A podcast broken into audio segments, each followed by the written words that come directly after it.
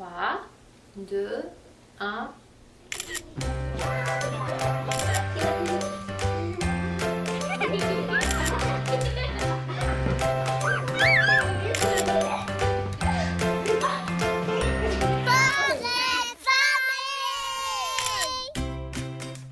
Bonjour. J'espère que vous allez bien. C'est Marianne Paquette au micro. On est ensemble pour les 60 prochaines minutes. C'est l'émission Portrait de famille qui débute à l'instant sur Canal M.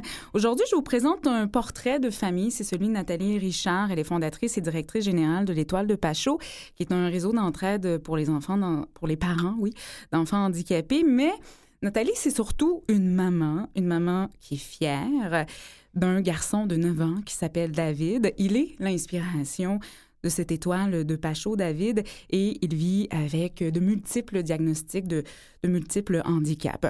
Au cours de l'émission, ben, je pense que vous commencez à le savoir, on s'inspire du quotidien de notre parent invité. C'est le concept de l'émission. Donc aujourd'hui, on s'inspire du quotidien de Nathalie, de ses réflexions, de ses préoccupations et de ses interrogations. Ça nous a aidé à bâtir l'émission.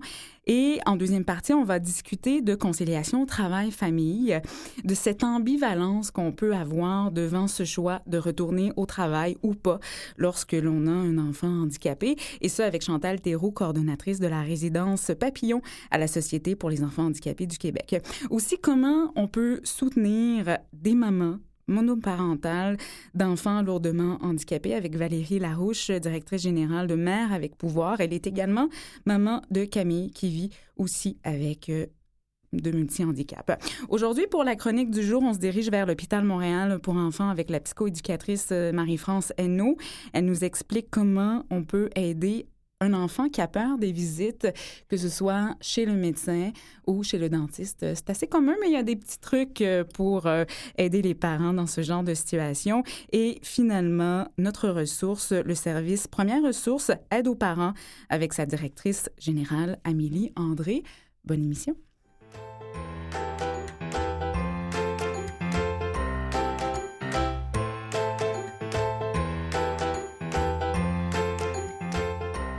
Nathalie Richard, bonjour. Salut. Merci d'être là. Ça plaisir. On est sur appel aujourd'hui, on va le dire. Pourquoi donc? Ben parce que je suis la seule et unique responsable de Fiston. Donc euh, là, il est à l'école présentement. David est diabétique, fait que ça arrive souvent qu'on appelle sur l'heure du dîner pour apporter des petits incidents. Oui. Voilà. Donc on sera à l'affût. Et si à un Mhm. moment donné, ben, j'ai envie de te tutoyer. Si Ben, à un moment donné tu sors, euh, vous sortez, Nathalie Richard, eh ben on saura euh, pourquoi. Pourquoi j'ai envie de te tutoyer? Ben, parce qu'on on se connaît euh, quand même un, un petit peu. Ouais. Mais je n'avais jamais vu David qui est sur euh, cette photo, non, cette Mm. inspiration de l'étoile de Pachot, parce qu'on demande aux parents, Nathalie, d'amener leur portrait de famille, leur photo de famille. Elle est déjà sur nos réseaux sociaux, cette photo, Mhm. et on peut vous voir avec un magnifique sourire. Et ça, et ça revient un petit peu avec ce que je disais tout à l'heure, la fierté une maman fière, une fière maman, mais ça va, ça, avec toutes sortes de péripéties et d'obstacles, parce que David, je le disais tout à l'heure, il est venu avec plein, plein de diagnostics. Oui, tout à fait. Et sa naissance, les premières années, ça n'a pas été trop, trop facile. Non, l'histoire de David, en fait, comme tous les enfants handicapés, gravement malades, est quand même particulière. Euh, je pense que ce qui est particulier dans le cas de David, c'est qu'il a un- un- une santé fragile. Euh, il y a beaucoup de problèmes médicaux euh, qui demandent des soins d'une infirmière. Donc, ça vient rajouter au handicap physique. Donc, David, oui, paralysie cérébrale, il a fait un ACV dans mon ventre à la fin de la grossesse. Euh, on savait déjà qu'il allait avoir quelque chose à la naissance. Donc, paralysie cérébrale est tombée euh, très tôt. Ensuite de ça, l'épilepsie embarquée, les troubles de digestion, gastrostomie, euh, scoliose, subluxation de la hanche. Ça a été une chose après l'autre. La déficience intellectuelle a été diagnostiquée éventuellement. Puis, tout dernièrement, en avril dernier, David est rentré à l'hôpital en, en ambulance d'urgence, coma diabétique. Donc, diabétique de type 1. Aucune idée pourquoi. C'est un mystère de la vie, encore une fois. Ouais. Donc, le, le- le quotidien avec euh, David est un gros challenge. Ouais. Et les premières années ont été marquées, et vous l'avez nommé de cette façon-là, péri- une période de survie. Ben oui, tout à fait. En fait, je pense que n'importe quel parent euh, qui a un enfant handicapé, peu importe le niveau de l'handicap, Euh, les premières années, on est en mode survie. Un, il faut premièrement faire no- notre deuil là-dedans. Euh, donc, quand tu es en deuil, en général, tu vis pas très bien. tu es dans une espèce de bulle de tristesse, de peine et toutes les, les- les- les émotions qui viennent avec le deuil. Donc, tu pas vraiment en vie, tu étais en survie vraiment. Puis, le problème avec un enfant handicapé et gravement malade, dans le cas de mon fils, c'est que les deuils ne finissent jamais d'arriver. Tu as tout le temps Ouais. une nouvelle, une après l'autre. Ils découvrent pas toutes en même temps. Tu sais, c'est au cours des premières années. Donc, les cinq premières années, en général, euh, avec un enfant euh, qui a un diagnostic important, sont une période de survie. Parce que lorsqu'un premier deuil est fait, Mhm. il y a un nouveau diagnostic qui arrive. En général, oui, c'est malheureusement comme ça que ça se passe. La beauté de la chose, c'est ce que j'essaie de transmettre aux parents que je rencontre, c'est qu'à un moment donné, ça se stabilise tout ça, Dieu merci. Donc, vers l'âge scolaire, et c'est pas vrai pour tous les enfants, bien sûr, mais pour la grande majorité, vers l'âge scolaire, on dirait que les enfants, on a fini de découvrir les diagnostics. Donc là, on sait un peu à quoi s'attendre, on sait qu'est-ce que l'enfant peut faire, ne peut pas faire, ses maladies, ses soins médicaux à apporter. Et l'enfant devient plus stable aussi médicalement. Donc, il est moins malade ou quand il est malade, c'est pas une hospitalisation à chaque fois. Donc, on, on semble retrouver un semblant de vie plus normal un peu. Ouais. Je vois votre collier, Ah, mon Dieu, oui. Nathalie, un D. Ouais. Ça revient encore à ce grand sourire sur cette photo et ce- cette fierté. Hmm. Ça vous amène ou qu'est-ce que ça vous a amené la naissance de cet enfant? Aïe, aïe, aïe. Euh, je m'attendais pas à ça. Je pense qu'aucun parent s'attend à l'amour qui va venir avec ce- cet enfant-là, peu importe qu'il soit handicapé ou pas. Euh, ça m'a vraiment pris par surprise. David m'a euh, vraiment transformée à être une personne meilleure. Euh, je pense que j'étais pas si pire avant, là, mais il m'a. C'était un grand appren- apprentissage de vie. Euh, quand on a un enfant comme ça, on n'est plus la priorité. Mhm. Euh, ça s'appelle pas mal du don de soi. Donc. euh, Parler c'est- de Lyon. oui, oui, effectivement, on devient, on devient une lionne pour son enfant quand justement les parents s'entendent pas pour certains soins, certaines opérations, puis qu'il faut trancher.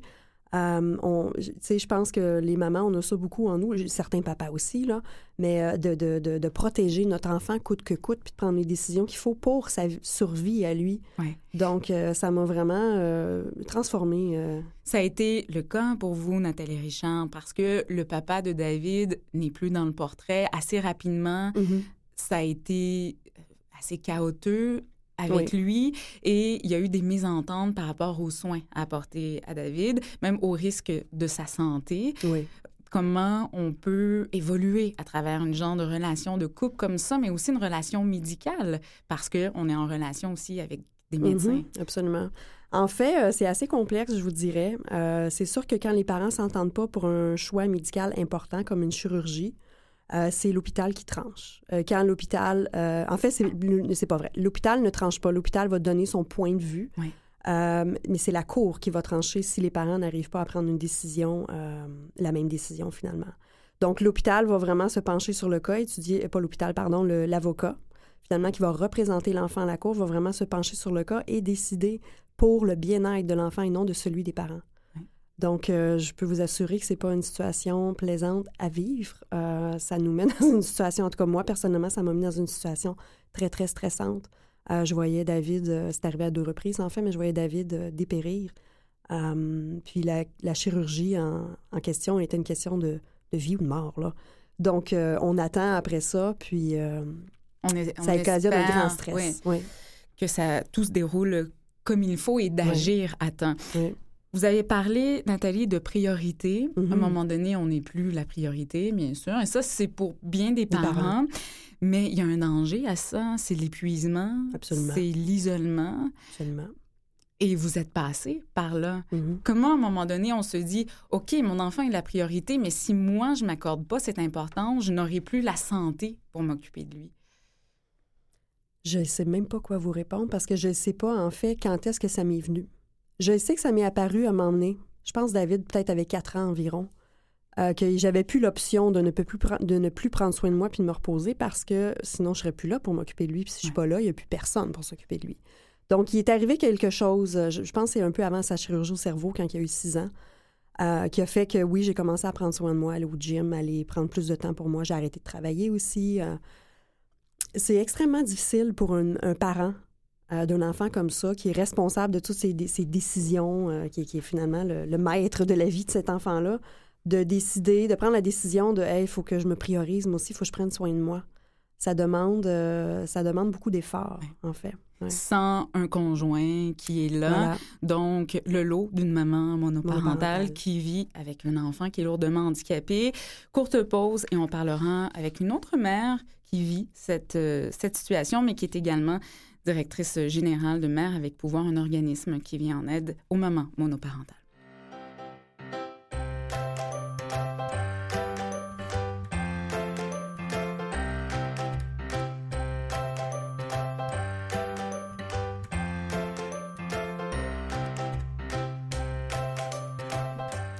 Valérie Larouche, bonjour. Bonjour. Vous savez, euh, Portrait de famille, c'est un peu aussi une espèce de banque de rencontres, là, parce que Nathalie avait envie de rencontrer Valérie depuis un petit bout, et c'est là que ça se passe, dans ce studio au Canal M. Valérie, bonjour. Merci d'être là, directrice euh, générale de Mère avec pouvoir. Est-ce que c'est ce parcours avec Camille, parce que Camille a 12 ans et demi, elle vit également avec de multiples handicaps qui donne envie de s'investir pour d'autres mères qui, vivent la même euh, situation? Mais c'est sûr que mon parcours, ce que j'ai élevé ma fille toute seule euh, pendant huit ans, puis j'ai eu un conjoint euh, quand Camille avait mon huit ans et quelques, avec qui j'habite maintenant. Donc, le parcours de mère seule, je le connaissais. J'étais en mesure, je pense, de bien pouvoir les représenter puis comprendre leur réalité. Que ma fille ait des limitations ou non, ça changeait rien à ce moment-là. Ce qui était surtout important de savoir, c'est que moi aussi, j'avais vécu la solitude avec ma fille ou le fait de devoir l'élever seule. Puis que un- pour moi, Camille a beaucoup, beaucoup, beaucoup de besoins, mais elle a énormément de force aussi. Puis c'est là-dessus qu'on se concentre beaucoup. Puis pour moi, c'était qu'un un bébé, c'est un bébé. Hmm. Je dis, dans les premières années de vie, c'est c'est l'enfer. Mais je pense que pour tout parent, c'est l'enfer. C'est tellement nouveau.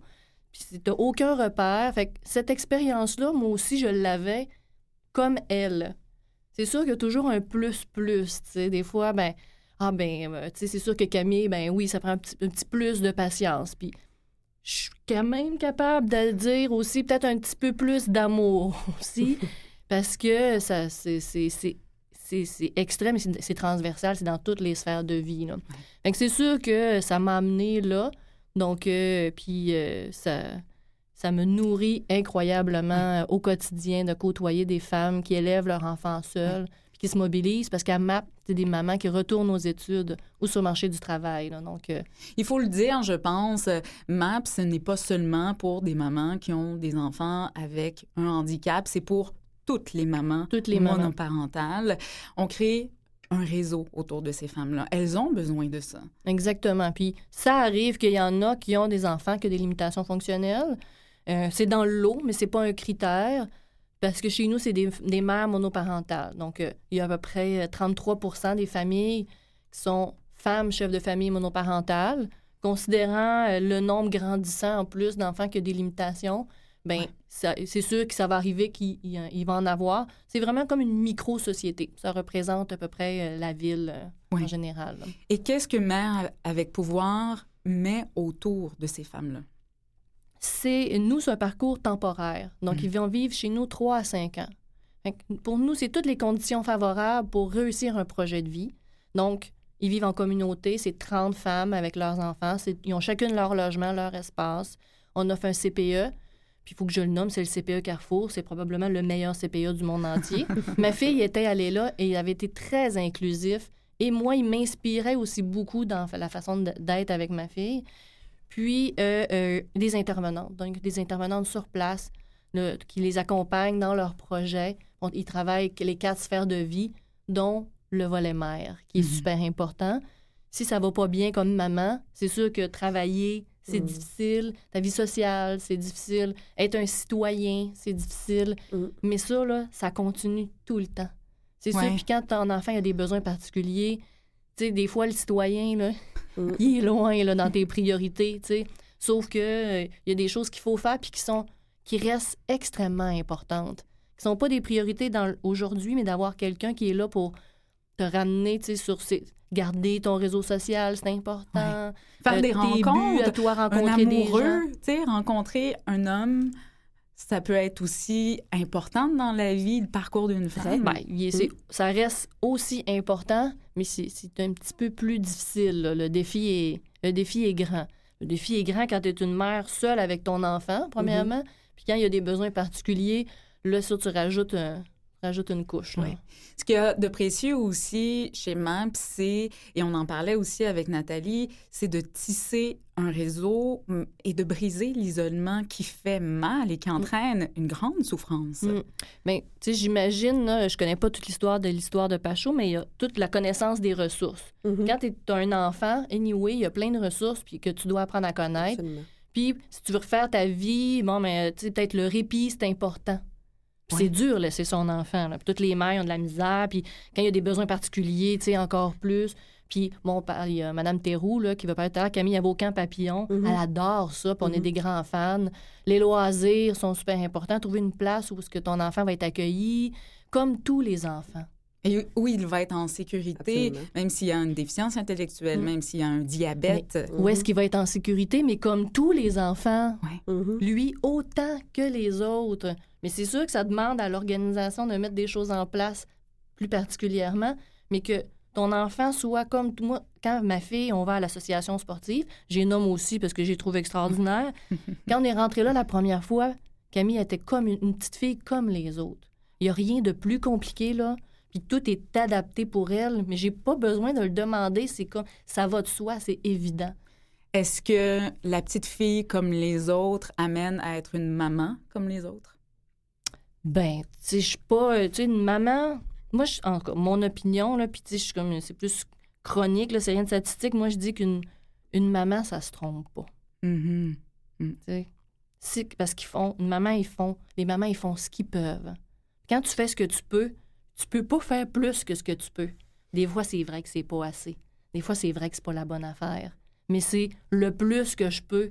Ça, c'est le maximum, tu sais. On parlait de prendre soin de soi. Mhm.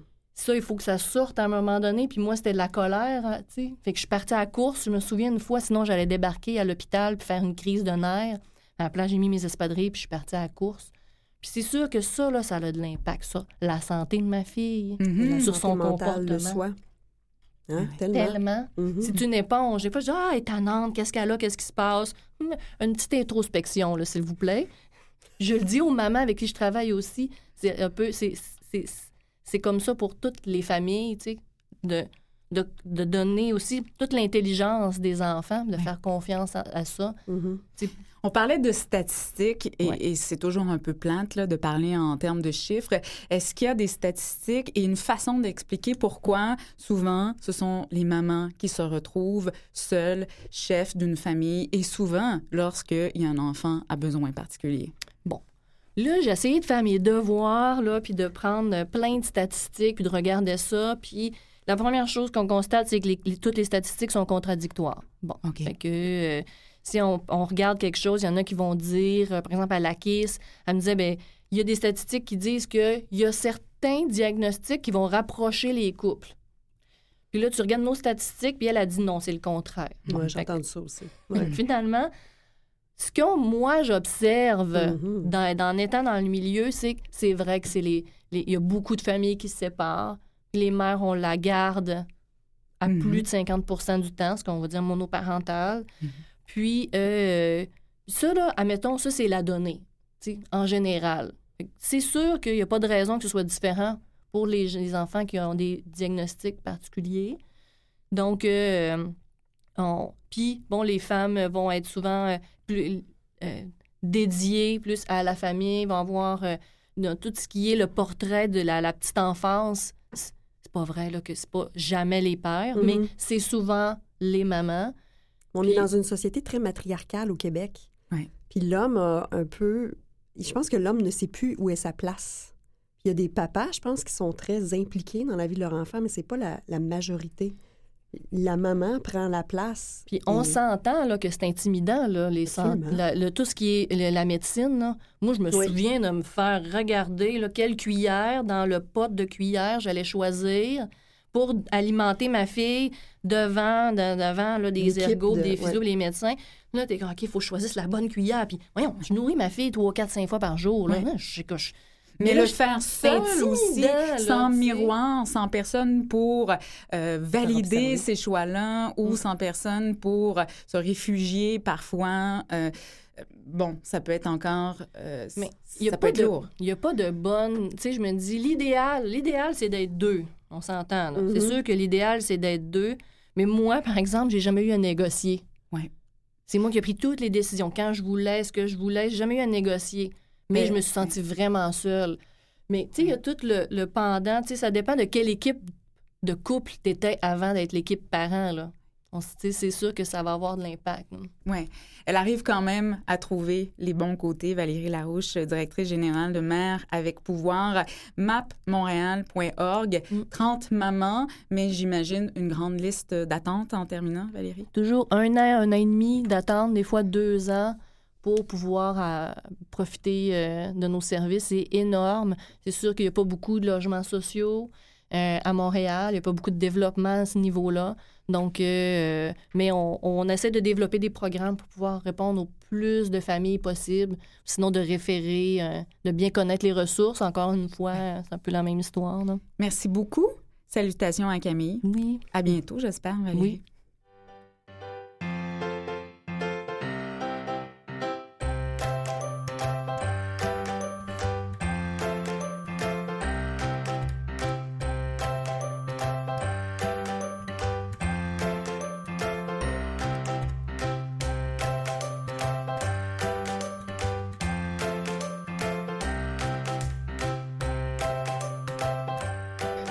Elles sont de nouvelles euh, bonnes amies, donc dures à quitter. Merci Valérie. Et je poursuis cette émission avec Marie-France Hainaut. Elle est psychoéducatrice du côté de l'hôpital Montréal pour enfants. Marie-France, bonjour. Bonjour. On parle ensemble aujourd'hui de la peur du médecin ou du dentiste, qui c'est une peur qui est assez fréquente chez les enfants. Et même si c'est une réaction normale, parfois on a besoin de petits trucs, de petits outils. Marie-France, tout d'abord, comment cette peur-là se développe chez l'enfant? Euh, en général, je vous dirais que la peur euh, du dentiste, la peur du médecin, les procédures médicales, c'est vraiment relié à l'expérience euh, vécue par l'enfant. Euh, l'enfant va développer des peurs par rapport à euh, qu'est-ce qu'il a vécu comme expérience? Est-ce que ça a été négatif? Euh, est-ce qu'il a eu ressenti de la douleur? Est-ce que ça, ça a été après un événement traumatisant. Alors, c'est sûr que l'expérience que l'enfant a vécue une fois va avoir beaucoup d'impact sur les expériences futures. Oui. Euh, alors, nous, on essaie de, de voir, euh, premièrement, avoir une, une peur, c'est normal. hein. Tout le monde a des peurs. euh, Les adultes ont des peurs. Euh, c'est une, une réaction normale. Comment on va la gérer, cette peur-là, puis pour pas qu'elle se développe justement en devenant euh, quelque chose de problématique là, que l'enfant va vivre à chaque fois. J'imagine que ce qui peut aider, c'est de préparer notre enfant à cette visite. Comment on peut le faire de façon adéquate? Oui, absolument. Je pense que euh, l'enfant a besoin de savoir euh, qu'est-ce qui s'en vient, comment on va le préparer, parce que on veut pas étonner l'enfant, on veut pas le- surprendre par euh, tout d'un coup on arrive puis oups on est chez le médecin. Alors euh, c'est toujours bon de le préparer puis dépendamment de l'âge de l'enfant et du niveau d'anxiété aussi, on choisit le meilleur moment. Alors chez les tout petits, on va on va peut-être préparer la journée même, tu sais, euh, on se lève, on déjeune, ah, ben là on s'en va chez le médecin tout ça. Chez les plus vieux, ben dépendamment de l'enfant comment il réagit, ben on peut peut-être prévoir ça une journée, deux journées à l'avance, mais le parent est le meilleur euh, le meilleur juge pour choisir, c'est quand le moment approprié. Parce que si on a un enfant qui est très, très anxieux, puis on le prépare quelques jours à l'avance, puis ça va l'empêcher de manger, ça va l'empêcher de dormir, ça va augmenter son anxiété, bien là, on va essayer de doser, là, qu'est-ce qui est le meilleur temps? Vous ne la voyez pas, Marie-France, mais Nathalie, elle opine euh, du bonnet. Nathalie, est-ce que David a peur du médecin? David n'a pas peur. Euh, David a peur du dentiste, par Ah contre. oui, Le ben oui. médecin, ça va. Euh, mais moi, je vais, j'ai une petite question pour vous, pour les enfants justement qui ont déficience physique, déficience intellectuelle importante. Le dentiste, euh, bon, j'imagine vous savez un peu la clinique là, qu'il y a au Children. Mhm. Euh, les enfants, souvent, on- ils vont les mettre dans une, euh, une espèce de chemise de contention pour pas qu'ils bougent, pour donner des, faire un bon nettoyage. Mais c'est l'horreur à chaque fois, vous savez. On- nous, on a Mhm. essayé bien des choses, euh, dont de l'activant. euh, Mhm. euh, ça reste difficile à chaque fois. Euh, ça, il vomit, euh, il faut le suctionner. C'est c'est vraiment un, un- un très, très mauvais moment qu'on passe dans l'année à chaque fois. OK, ouais. Puis j'ai pas trouvé de solution encore, vraiment. Est-ce qu'il y a des là. solutions pour ça, Marie-France? C'est c'est ça, c'est pas évident, là, euh, parce que là, lui, euh, ses expériences associées à ça sont, sont horribles, là. Alors, euh, de- d'essayer de retourner puis d'effacer ça pour Ouais. suggérer des choses euh, différentes, là, ça, ça doit, c'est, c'est vraiment un défi, euh, un gros défi, euh, parce que si on prend un enfant dès le début, c'est plus facile d'implanter des choses plus positives que de tout défaire des Mhm. comportements qui sont. euh, mais euh, je vous dirais, je sais pas euh, au niveau des séquences, si votre enfant s'il répond bien aux séquences, de, de le préparer, tu sais, premièrement. Euh, Nous autres, on utilise souvent des pictogrammes avec des enfants qui euh, qui sont pas verbales ou Mhm. tout ça. Alors la séquence, c'est la première séquence, on arrive, la deuxième, une photo de la chaise, tout ça. Je sais pas si ça, ça peut l'aider. Euh, à ce moment-là, se préparer euh, la distraction pendant la procédure, euh, qu'est-ce qui va, pourrait le réconforter, euh, euh, qu'est-ce qui le rendrait plus confortable, le positionnement, tout ça. C'est des choses chez le dentiste, je vous dirais qu'on on- j'ai un petit peu moins d'expérience avec l'expérience chez, chez le dentiste. Mhm. là. C'est sûr que les positions sont ainsi limitées. Là. Chez le dentiste, il faut que tu Ouais. sois sur la chaise, j'imagine. Mais d'essayer de voir qu'est-ce qui pourrait le réconforter dans tout ça, parce que j'imagine qu'il n'y a pas le choix de passer à travers ça. Ben oui. Est-ce que, que- est-ce que euh, la récompense après un épisode qui peut être assez euh, désagréable, comme on, on le disait, Marie-France, ça peut être une option pour un enfant pour qui c'est très difficile ce genre de rencontre? Oui, moi je pense que je pense que oui, récompense peut être vue euh, dans le sens là, genre euh, activité plaisante à faire euh, par la suite. Moi, je sais que chez mon pédiatre, euh, il y a un beau parc en face. Donc, après le rendez-vous, c'est sûr qu'on passe un 15-20 minutes au parc. Mhm. Euh, c'est, tu sais, c'est l'enfant. Faut créer le moment qui est quelque chose de positif. On n'a pas le choix. Il faut passer à travers. Qu'est-ce qu'on va faire pour s'aider? Puis ensuite, qu'est-ce qu'on pourrait faire d'agréable aussi? Ça fait partie de la séquence. Parce qu'en fait, l'enfant, il n'a pas vraiment le choix. Donc, on ne peut pas y offrir le choix, oui ou non, d'aller chez le médecin ou chez le dentiste.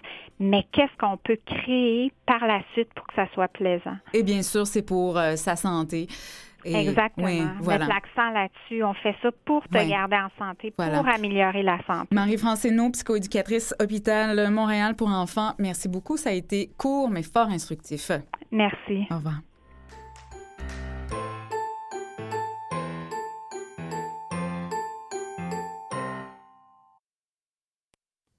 Vous écoutez Portrait de famille avec Marianne Paquette. Deuxième partie de cette émission, toujours en compagnie de Nathalie Richard, fondatrice et directrice générale de l'Étoile de Pachot, qui est un réseau d'entraide pour parents d'enfants handicapés et surtout maman de David, qui vit avec euh, un lourd handicap. Nathalie, il y a à un moment donné dans le parcours l'Étoile de Pachot, qui est votre idée, votre initiative, mais qui vient d'une grande souffrance, de se dire, OK, moi je vis avec un isolement et je dois m'en servir, là, parce que ça va m'anéantir. Mhm. En fait, l'étoile de Pachot, euh, c'est bien dit ça, c'est né de ma souffrance. C'est carrément ça. Euh, je me suis trouvée tellement isolée, puis je sais que je suis pas tout seul là-dedans. là. Tous les parents qui vivent ce que j'ai vécu, on est seul au monde.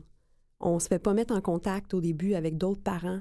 Donc, on retourne chez nous avec cette lourdeur-là, cette tristesse-là, ce deuil-là à faire, puis tu es tout seul assis sur ton divan, à pleurer, à pas savoir où tu t'en vas.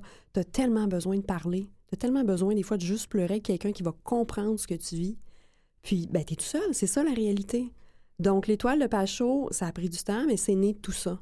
C'est né euh, de, de l'idée, dans le fond, de que d'autres parents ne souffrent pas comme j'ai souffert, ou d'au moins de leur, leur apporter, on peut, je peux pas leur enlever leur deuil, là, mais de leur apporter un accompagnement là-dedans qui se sentent un peu moins seuls.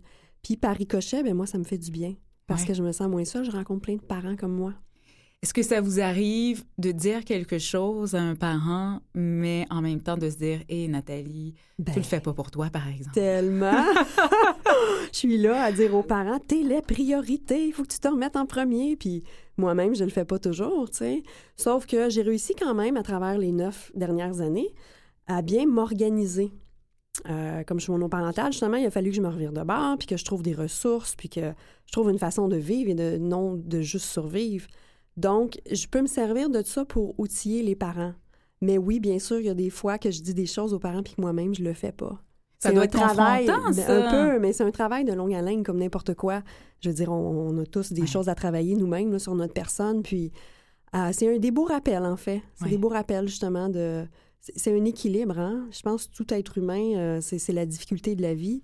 Euh, on vit dans une société qui va à 300 000 à l'heure, puis essayer de trouver un équilibre là-dedans, c'est difficile.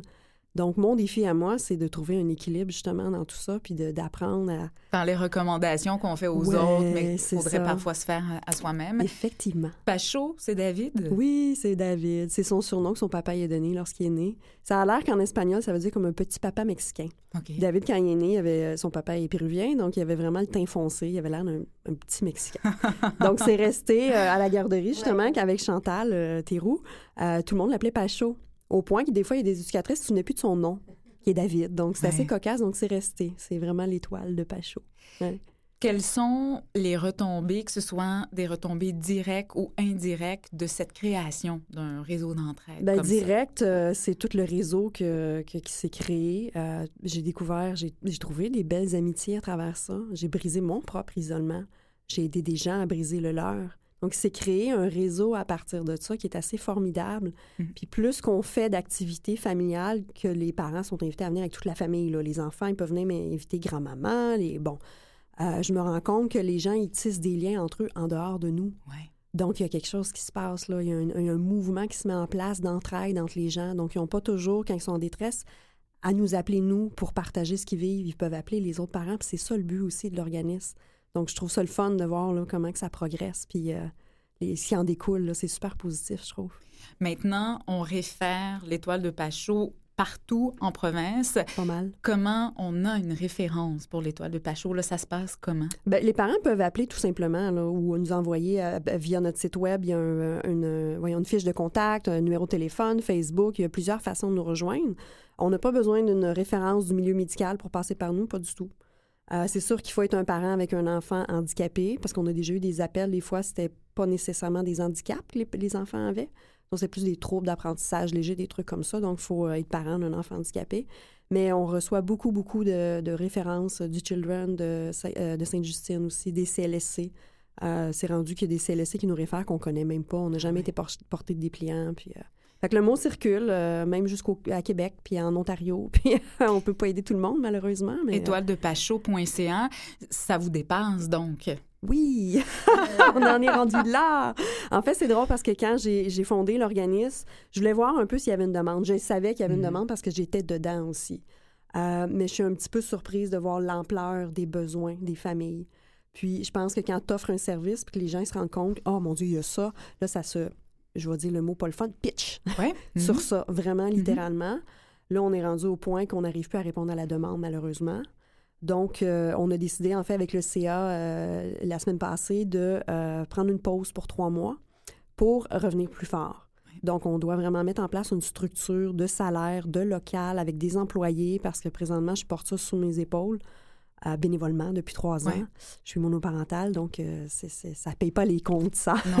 Donc, euh, on va revenir plus fort euh, pour pouvoir répondre mieux à la demande, puis mettre plus de services encore pour les familles.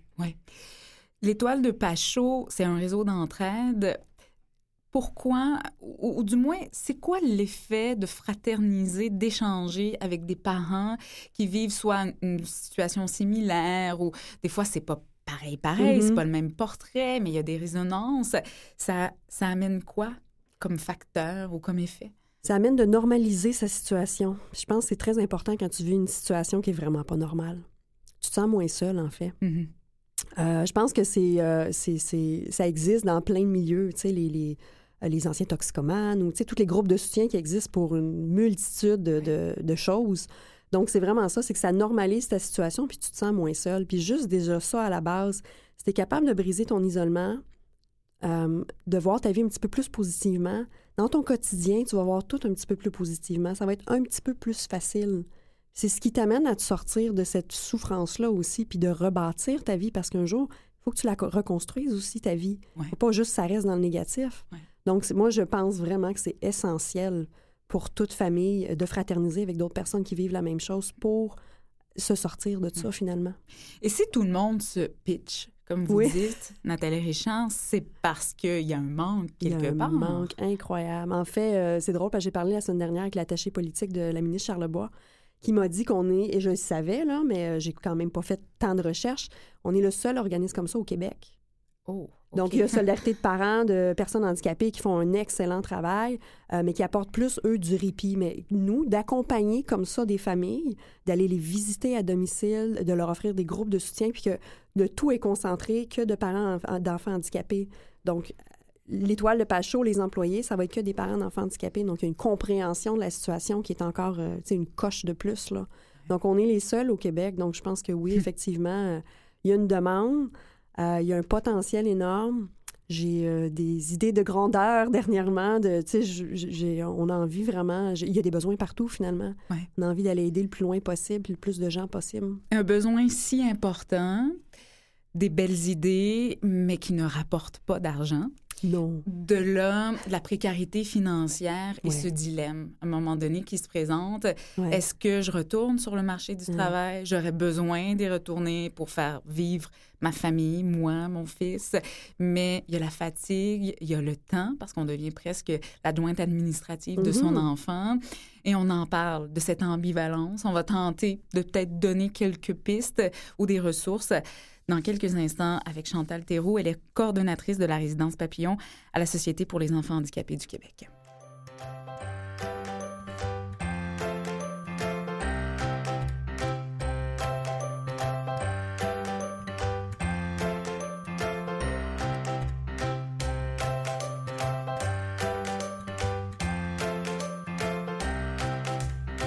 Chantal Théroux, merci d'être là. Vous êtes plutôt directrice euh, des services du côté de la Société pour les enfants handicapés du Québec, euh, la garderie et euh, également le, le jardin.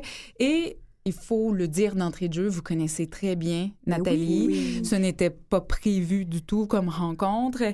Et vous connaissez bien David. Mhm. D'ailleurs, il a un petit surnom, un autre petit surnom d'amour, David. Vous l'appelez comment? Ben, il y a Pacho Ouais. et il y a Dadou. Vous Les deux. Vous êtes là, Chantal, pour tenter d'offrir des pistes, du moins des pistes de réflexion. Mais il y a beaucoup d'obstacles hein, pour des Oui. parents d'enfants lourdement handicapés qui pensent retourner sur le marché du travail. Oui, c'est sûr que comme maman, quand on laisse notre enfant à la garderie, qui est non handicapé, on a beaucoup de soucis, de craintes.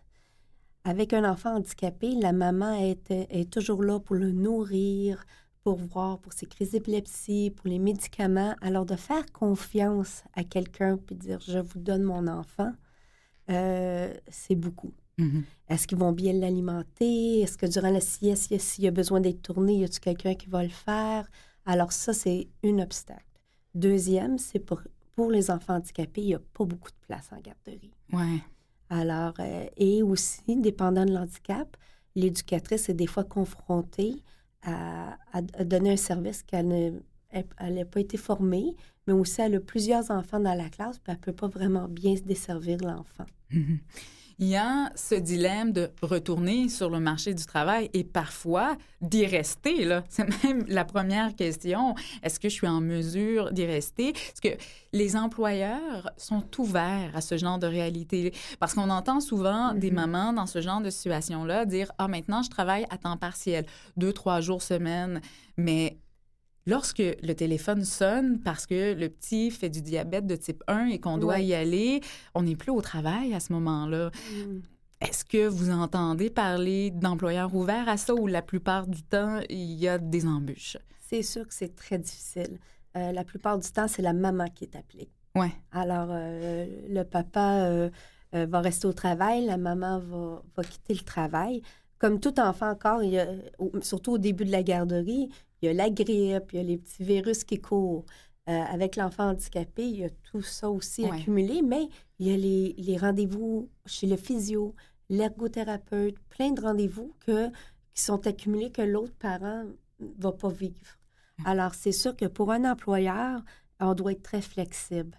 Moi, ça, ça donne que j'ai une maman qui travaille pour moi qui a un enfant handicapé.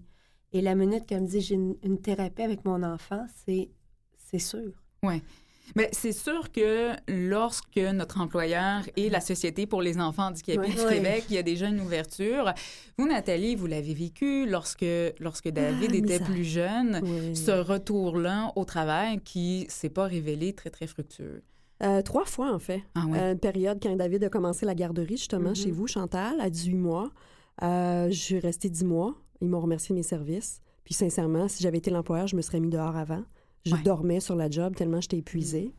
Euh, mais il était très, très euh, f- flexible. Là. Il comprenait ma situation et tout, mais il veut, veut pas. Il faut que tu es au travail, tu es là pour performer. Donc, ça n'a pas fonctionné. Je suis retournée à, vers trois ans, je pense. Euh, pour un monsieur plus âgé, j'étais comme sa secrétaire. Donc, euh, il était quand même flexible trois jours semaine. Mais c'était difficile de combiner tous les rendez-vous de David, euh, d'aller justement à chaque fois le chercher à la garderie quand il était malade. Puis moi, pour moi, c'était la période de- des crises d'épilepsie. David, avant sa chirurgie au cerveau, donc c'était c'était pas une vie, là. C'était pas une vie. Des fois, j'étais à l'hôpital, je couchais à l'hôpital, j'allais travailler le lendemain. Mhm. C'était insane. Ouais. Puis dans les euh, derniers mois, l'année passée, je suis retournée travailler aussi à deux jours semaine. Puis ça a duré six mois. Ouais. Euh, David est tombé diabétique, puis c'est pas possible. Ouais. C'est pas En, possible. moment- en- en même temps, il y a un risque, c'est-à-dire la précarité Ben oui. euh, financière dont on parle et qui semble assez évidente. Il y a la réalisation de soi aussi. Mm-hmm. Parfois, le répit, euh, on entend souvent dire, lorsque je suis au travail, je suis en vacances, moi. Mhm. Et il y a aussi cette difficulté d'être effacé soudainement du milieu professionnel. Chantal, c'est une grande question, mais qu'est-ce que vous diriez à un parent qui a ces questionnements-là? Est-ce que j'y retourne? Est-ce que j'y reste? Est-ce que je reste à la maison? Je pense que je leur dirais d'être bien entourés. Mm. Entourés de famille, puis c'est pas toujours évident.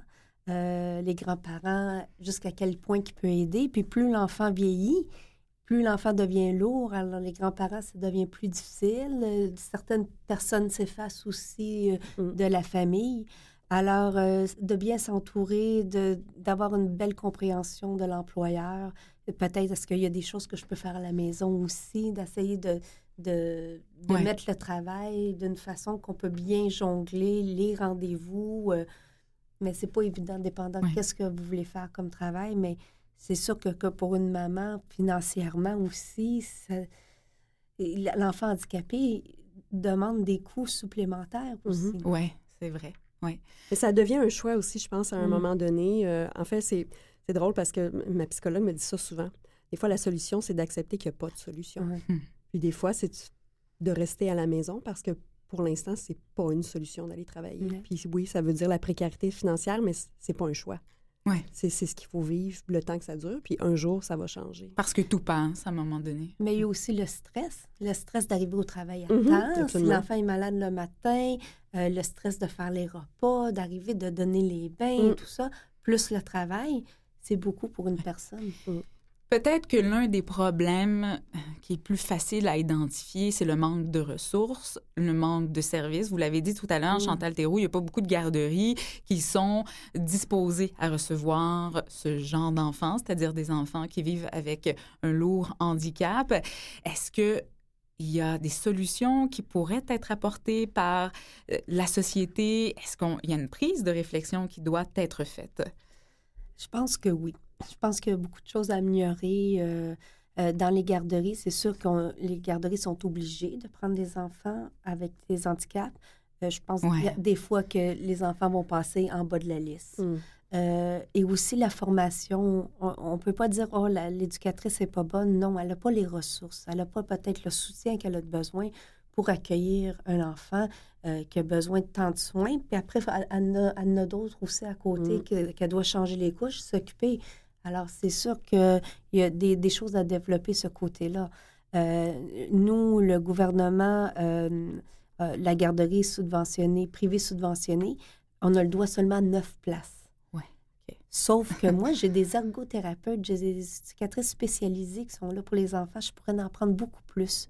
Alors moi, je veux travailler sur une dérogation pour être capable de, de desservir plus d'enfants. Puis un enfant handicapé, pour une garderie, peut être un enfant avec un trouble de langage. Mhm. moi, je, je considère un enfant handicapé un enfant qui a de la, qui a de la difficulté à se déplacer, à s'alimenter. Pour moi, la garderie, c'est ça que je considère plus un enfant handicapé parce que c'est les enfants qui ont besoin de, de plus de, de place disponible. Oui. Chantal, dans votre vie, Nathalie, c'est la dame qui vous a emmené des beignes lorsqu'il y avait une opération grave. Bien sûr, ça, c'était pas dans votre mandat de, de directrice, euh, Chantal. Euh, la Société pour les enfants handicapés du Québec, ça me fait voir que c'est bien au-delà euh, de services là, un peu froids. Euh, bon, il y a le camp papillon, on en a parlé tout à l'heure. Qu'est-ce que vous proposez aux familles? Bien, premièrement, on a la garderie Papillon. Mhm. Alors, la garderie euh, peut accueillir neuf enfants handicapés et j'ai à peu près 60, euh, 66 enfants non handicapés, Mhm. tout intégrés ensemble. Alors, les enfants Mhm. vivent dans le même milieu, Mhm. apprennent de un et l'autre. Et c'est une belle... euh, c'est vraiment les enfants... complicité qui se développe. oui. ouais. Puis c'est bon pour les parents aussi. Absolument. Les parents sont ensemble, ils placotent. Euh, on a des ergothérapeutes, on a des éducatrices spécialisées. Alors, soit que l'ergothérapeute prend l'enfant de la garderie pour lui donner des services, avec le parent n'a pas besoin de se, de se déplacer, ou euh, les enfants Mhm. de l'extérieur qui n'ont pas d'ergothérapeute peuvent venir à la, au Jardin des Papillons. On a un service de répit. Alors, les enfants peuvent venir pour une fin de semaine, une semaine, pour donner un, un petit euh, répit aux parents, euh, passer un peu de temps avec les autres enfants et après euh, reprendre l'enfant handicapé. Comme s'ils veulent aller faire du ski, des fois, c'est pas toujours évident. Disent, je peux pas parce que mon frère peut pas. Ou... Mm. Ouais, Alors, comme ça, si l'enfant vient chez Mm. nous, il peut s'amuser, puis eux peuvent aller faire un peu de ski avec euh, l'autre enfant. Donc, c'est une famille qui se crée. Mm. Oui. enfanthandicapés.com, tout ça au pluriel. Chantal Perrault, euh, Chantal Thérault, pardon, merci beaucoup d'être venue, de vous être déplacée. Ça me fait plaisir. C'était ma petite euh, demande euh, du jour. Vous êtes directrice du jardin et de la garderie Papillon pour la Société pour les enfants handicapés du Québec. Merci. Merci, merci beaucoup.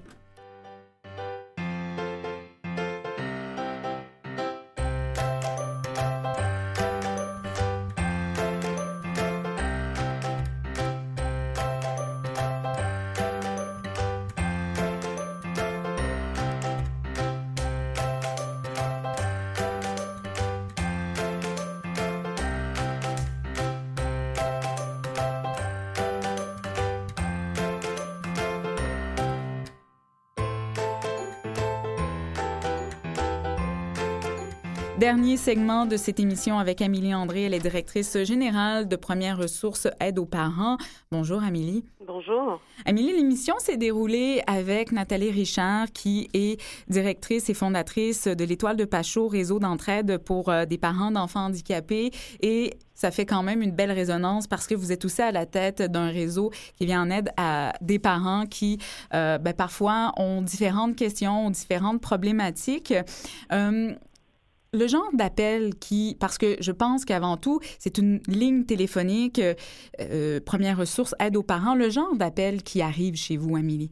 En fait, nous, on est une ligne de consultation professionnelle qui offre le suivi. Le genre d'appels qui viennent chez nous sont vraiment variés. C'est toute interrogation qu'un parent ou tout adulte qui est en lien avec un enfant qui peut se poser. Donc, tous les tracas de la vie quotidienne qui, se, qui, qui émettent des questionnements sur le comportement, le développement ou les relations parents-enfants ou avec les amis, entre les frères et sœurs, la garderie, l'école. Donc, c'est vraiment des problématiques variées.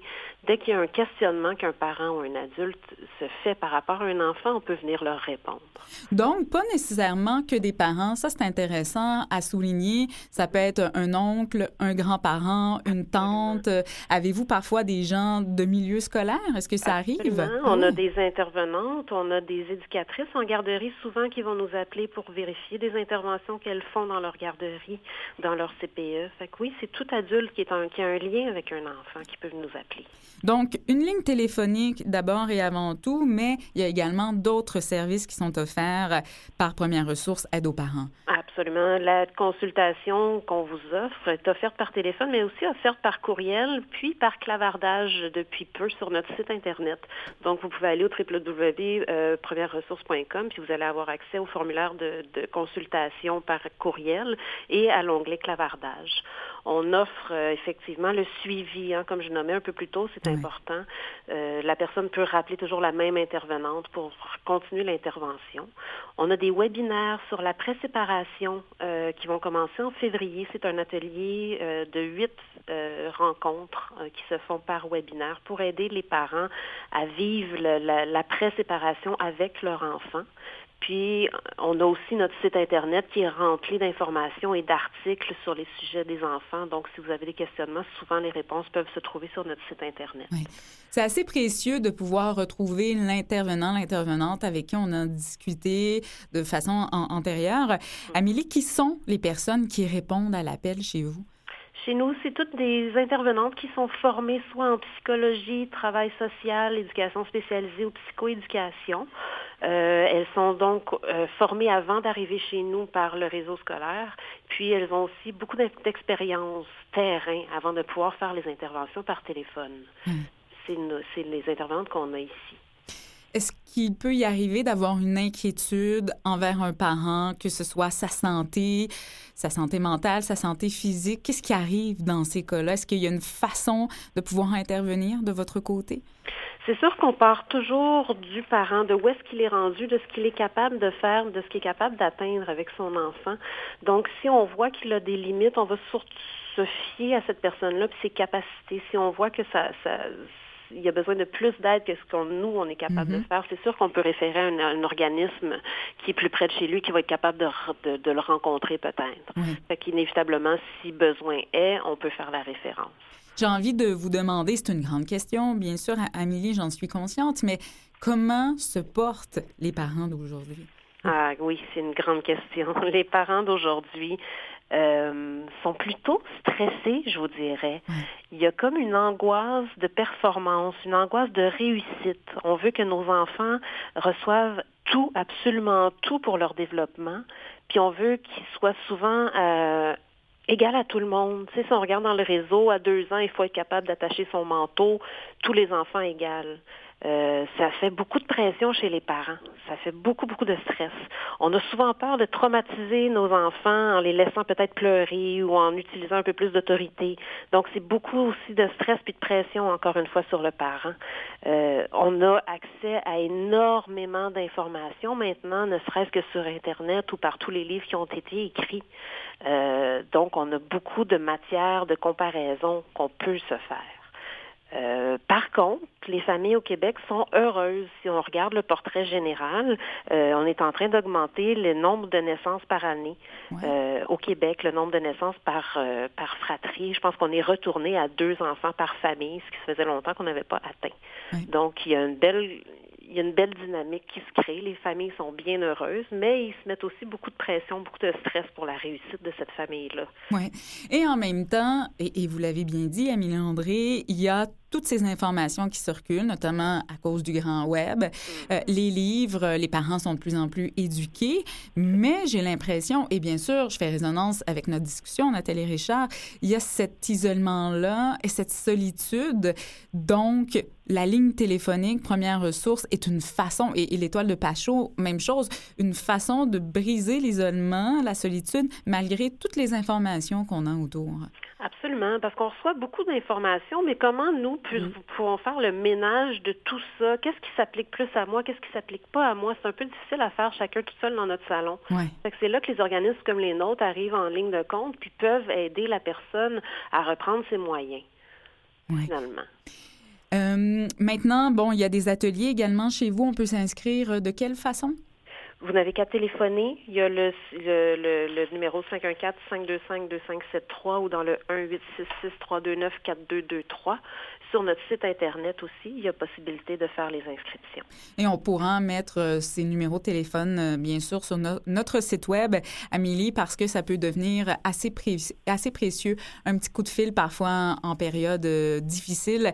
Vous êtes directrice générale de Première Ressources, aide aux parents. Merci beaucoup. Ça a été un plaisir. Merci à vous.